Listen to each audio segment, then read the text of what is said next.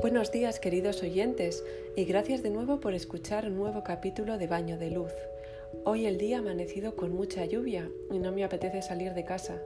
En estos días de cielo gris me nace una necesidad interior de recoger la casa como si me preparase para una etapa de hibernación. El sentirse a gusto con un hogar ordenado y acogedor procura una sensación de orden mental y de bienestar para nuestro mundo interior. Me imagino que es algo similar a lo que en danés se llama Haig, una filosofía que se, centra en la felicidad de las pequeñas cosas. De hecho, hay un libro con este mismo título, escrito por Mike Wicken, que es una maravilla porque además de ser bonito, presentado con un diseño reposado y fino, nos aporta una visión y un estado de ser que puede procurarnos paz y armonía. Y ahora me diréis, pero ¿de dónde viene la palabra Haig? Al parecer, este término tiene su origen en una palabra noruega que significa bienestar. Apareció escrito por primera vez en danés en el siglo XIX. Según numerosos estudios, se dice que los daneses son los más felices de Europa y los que se sienten más tranquilos y en paz. De hecho, me encantaría experimentarlo por mis propios ojos, a ver si tengo ocasión de viajar a este país por el que siento tanta curiosidad. ¿Y qué significa exactamente? Pues mirad, el hike tiene que ver más con el ambiente y la experiencia que con las propias cosas. Es una sensación de hogar con la gente y el contexto que nos rodea. Hike significa sentirse seguros, protegidos del mundo o teniendo una conversación sin fin sobre las pequeñas cosas de la vida. Tomando una taza de té a solas o en compañía, en realidad es una manera de ver la vida que está muy relacionado con lo que os comenté en el primer capítulo de Baño de Luz, llamado Joy Spotting, y la atención plena en los detalles que forman parte de nuestra rutina.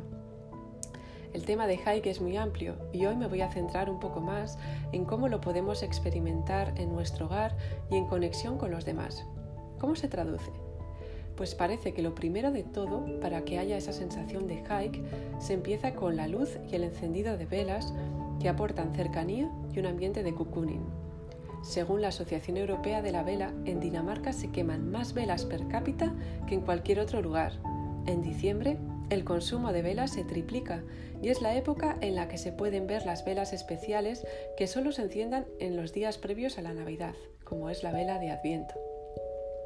Además de las velas, los daneses seleccionan minuciosamente las lámparas de su hogar y las colocan de manera estratégica para crear diferentes tipos de ambiente. Al parecer, existe una hora mágica de luz a primera hora del amanecer y a última hora antes de la puesta de sol, que es a la que debemos aspirar para una iluminación interior Heigelin. En general, varias lámparas pequeñas repartidas por una estancia crean una luz mucho más íntima que una simple lámpara colgada del techo. Si seguimos hablando sobre componentes que incitan a crear una atmósfera hike, y como no podía ser menos, las bebidas calientes como el café o el té se asocian para el 86% de los daneses como ingredientes indispensables para sentir un reconfort que induce a este tipo de atmósfera tan acogedora.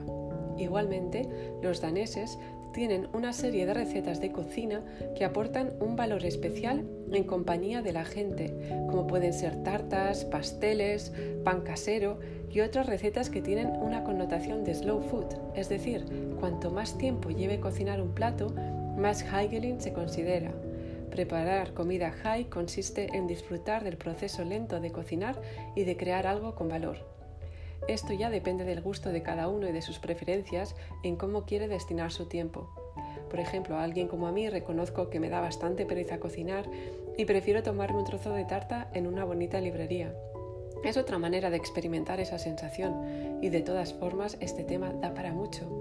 En cuanto a la decoración, para los daneses, el hogar es el centro de la vida social de Dinamarca, por lo que las casas parecen sacadas de una revista de interiores. Las casas, influidas por el clima de los países nórdicos, son lugares muy hogareños donde el componente hike está en su máximo nivel de expresión. Aquí os comparto un destacado de elementos hike que pueden favorecer esa atmósfera en vuestras casas, por muy grandes o pequeñas que sean.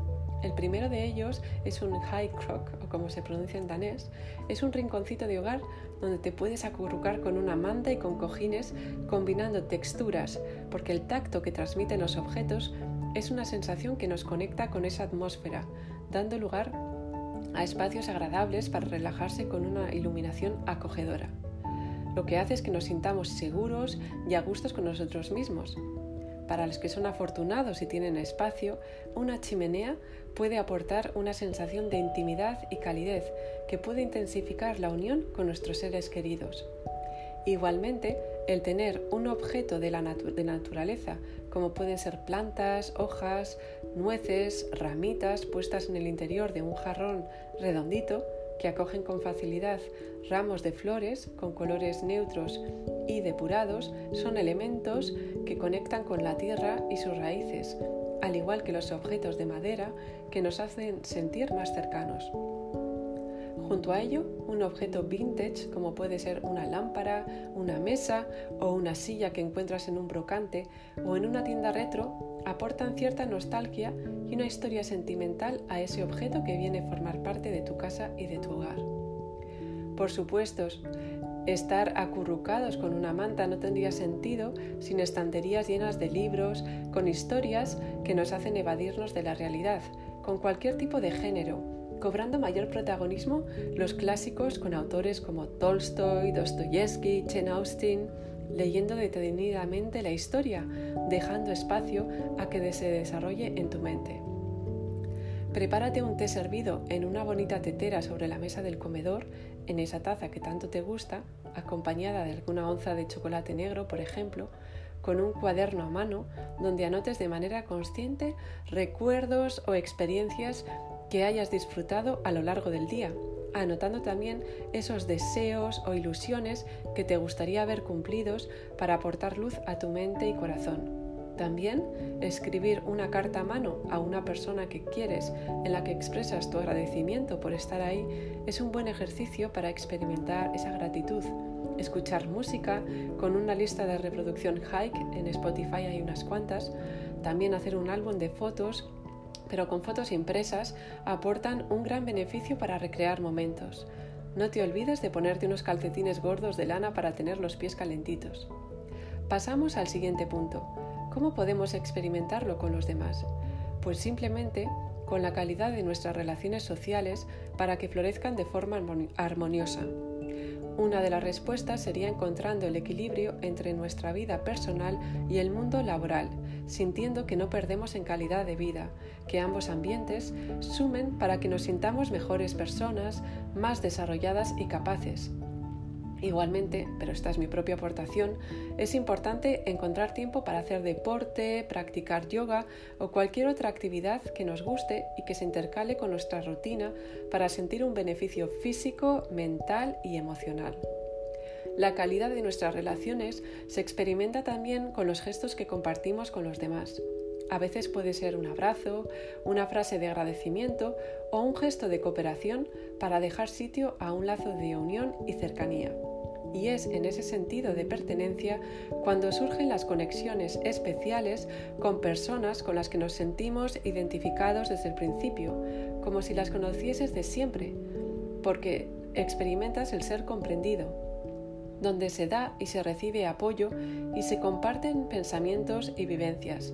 Tal vez por eso los daneses prefieren círculos más estrechos de amistades cuando buscan el hike, con unas tres o cuatro personas, Quizás porque es una cultura donde se valora el sacar la energía de dentro hacia afuera, como es el caso de las personas introvertidas, lo cual no quiere decir que no sean sociables. Mientras que los extravertidos extraen la suya con la estimulación externa, pudiendo convivir introvertidos sociales y extrovertidos tranquilos. Pero eso será otro tema que apunto para un próximo capítulo en Baño de, Luz. Igualmente, dentro de esta filosofía hike, podemos hablar del tipo de ropa acorde con este estado. Suele ser ropa casual, básicos, colores reposados, materiales naturales y respetuosos con la naturaleza. A mí me recuerda un poco al espíritu minimalista que también se lleva en Francia, país donde he vivido durante muchos años. Allí las chicas, por ejemplo, salen a la calle sin peinar, con un moño donde dejan entrever pelos sueltos, se visten sin pendientes, con un collar muy bien situado a nivel de la piel, lo que ellos llaman bijou y casi que no van maquilladas. Parece un look muy natural, pero también está estudiado de forma elegante.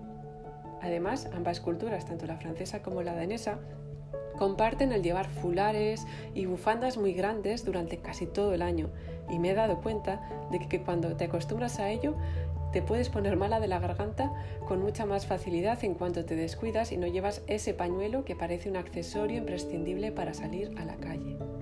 Porque aunque parezca mentira, la moda es una forma de expresión y de comunicación hacia los demás. Bueno, pues como habéis visto, este capítulo de Hike da para mucho y hoy me he centrado más en su dimensión hogareña y en nuestra forma de experimentarlo con los demás. Espero que os haya gustado y muchas gracias por haber escuchado otra vez este capítulo en Baño de Luz. Espero vuestros comentarios y hasta pronto, que tengáis un día lleno de luz y que sea muy hike. Hasta pronto.